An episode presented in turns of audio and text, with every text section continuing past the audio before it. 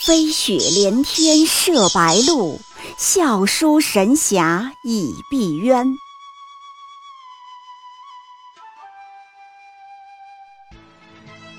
如果说古龙的小说像冰水，越喝越觉得心寒，写透了人情凉薄；那么金庸的小说就像烈酒，起初苦涩艰深，入口醇厚，回味无穷。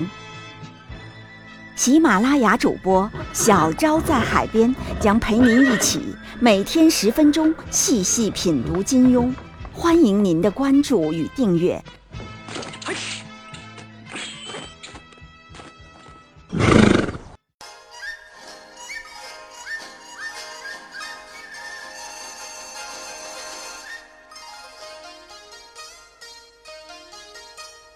第十集，令狐冲启示：顶级的资源都是长眼睛的。《笑傲江湖》里的令狐冲自带有一种体质，叫做盖章体质。什么意思呢？就是看上去特别走运，总是能收获最顶级的人脉资源。各路江湖大佬都莫名其妙的爱给他盖章做认证。好青年。好小子，好女婿，接班人，噼噼啪啪，从风清扬到任我行，大佬们你盖完了我盖，仿佛印尼不要钱一样。比如风清扬开场不久就冒出来，本来几十年都不露面不讲课的，非要出来给令狐冲盖个章，指定做唯一传人，还传了他独孤九剑。没多久。又跳出来一个正道领袖少林方正大师，又盖一个章，非要收令狐冲做关门弟子。紧接着圣姑出来盖了章，飞快的认他做男朋友。魔教大佬向问天也来了，好赖要跟令狐冲做兄弟。再往后，魔教大老板任我行也蹦出来说他是明珠美玉，硬要收做女婿。总之。大佬们的章一个接一个挨着来盖，至于剩下的一些含金量略低的小章都不提了，比如衡山派的师太硬要他当掌门人，比如莫大先生的点赞，又比如桃谷六仙这么难搞的杠精都喜欢跟令狐冲玩，等等，一个人的主角光环太耀眼了。坐拥顶级资源太多，就往往招人误会，还招恨。林平之就对令狐冲恨得不行。你凭什么？大家都是主角的胚子，凭什么你就一路有大佬扶持，要风得风，要雨得雨，越来越风光？凭什么我就到处没朋友，要风却来台风，要雨却来暴雨，路越走越窄呢？事实上，这真的是一种很常见的误会，诸如大佬们都不长眼睛，最好骗；有钱人都爱乱花钱，不懂消费；有些人能够得到高人垂青，就是他运气好，天上掉鸡蛋正好掉在他的灌饼里，等等。当真是这样吗？主角身上的章真的都是躺来的？这些盖章的大佬们也是很忙的呀。从早到晚也是要接触很多人的，多少人巴结奉承，怎么不给别人盖章，偏给令狐冲盖章呢？真是印尼不要钱吗？一个众所周知的例子，郭靖，表面上看洪七公就因为吃了黄蓉一只鸡，抹不开面子，教了郭靖降龙十八掌，还啪的给他盖了个章，北丐传人。这是真相吗？是的，但这是最深层次的真相吗？并不是。洪七公一天到晚都吃烧鸡，怎么不到处教人降龙十八掌呢？他还吃了皇宫里厨子的饭呢，怎么不教御厨降龙十八掌呢？事实上，他是早就看出来了，郭靖人品正直，一眼就喜欢。而且郭靖的资质肯定特别适合练降龙十八掌。说到底，洪七公是瞧上这个人了。至于吃了只烧鸡抹不开面子，那不过是大佬一个潇洒的借口而已。再说令狐冲，他一路集齐了风清扬、方正大师、任盈盈、向问天、任我行、定闲师太六枚神章。有没有人想过，这到底有多难？说个最简单的，这六个大佬的阵营不同，理念不同，性格不同，连宗教信仰都不同。你有一点差池，都集不齐这六个章。比如风清扬，他喜欢的人必须倜傥不羁，不拘一格，不然铁定被嫌弃呀。所以，要是换了林平之，这个章就怎么都盖不上了。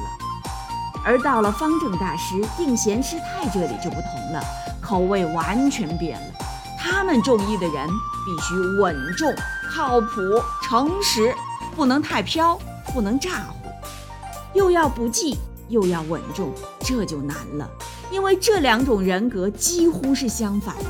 聪明的人往往不肯踏实，傲绝的人就往往不爱守规矩，而令狐冲却能满足双重标准，把这几位打通关。你说难不难？这还不够，到了魔教的向问天眼里，又是另一套标准了。他喜欢的人必须得仗义、血性。还要好玩爽快，不能婆婆妈妈，否则又要被嫌弃。试问，江湖上人虽然多，但是既正直又不拘泥，既踏实又聪明机灵，既血性仗义，但又不胡作非为，让大家都肯说上一声好的，能有几个人？而且别看盖章的时候轻松。之前攒人品的过程，那可太艰难了。不妨做一个替换，换了别人去做令狐冲，遇到了大佬，会是什么结果呢？比如撞上风清扬了，他老人家是怎么指点武功的呢？这上来就各种数落嫌弃，不成器，蠢材，拘泥不化，不知变通。认识不到两分钟，就训了令狐冲三句蠢材，一点面子都不给。换了一般的小年轻，度量浅一点的，面对这个不知道从哪里冒出来的嘴欠老头子，十有八九就一秒怼回去。我堂堂华山大师兄，十大杰出好青年，师傅都没说过我，轮得到你老东西来教我做人做事？那完蛋了。独孤九剑带进棺材都不会传给你。又比如，换做了是别人，在衡山撞上了刘正风，遇险被追杀，将会作何处置？一边是失势的落难的刘正风，一边是追杀的嵩山高层大佬费斌，你会帮谁？假如为了利己，最好的选择肯定是落井下石啊，果断站边儿嵩山。甚至一把抓住刘正风，大叫：“费师伯，快来呀！我抓住这老贼了，别让他跑了。”可是人家令狐冲却没有仗义直言去怼费斌，所以刘正风的师兄莫大先生才感激，始终对令狐冲高看。说到底，令狐冲这每一个章。根本上还是攒人品攒出来的，是关键时候编选出来的。一句话说，是久经考验考验出来的。这就是令狐冲给我们的启示。别以为大佬都不长眼睛，越贵重的章就越不会随便盖，越顶级的资源就越挑人，越是要优化配置，自己个儿。要获得垂青，固然需要看脸，可归根结底，就像令狐冲一样，要长时间去攒人品。能学到独孤九剑，关键点不是他在思过崖，而是因为他是令狐冲，自身的品质才是运气的基础。令狐冲能被那么多人欣赏，还不是因为他内心的正义，同时处事坚持原则。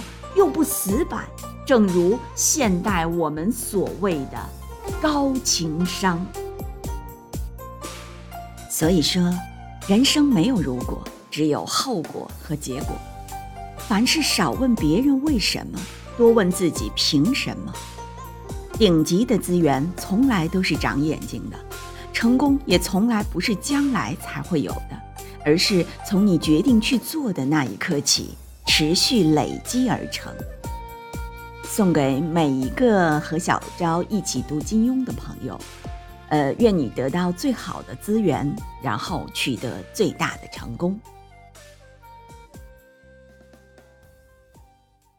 喜马拉雅主播小昭在海边将陪您一起每天十分钟细细品读金庸，欢迎您的关注与订阅，每晚八点更新一集，不见不散。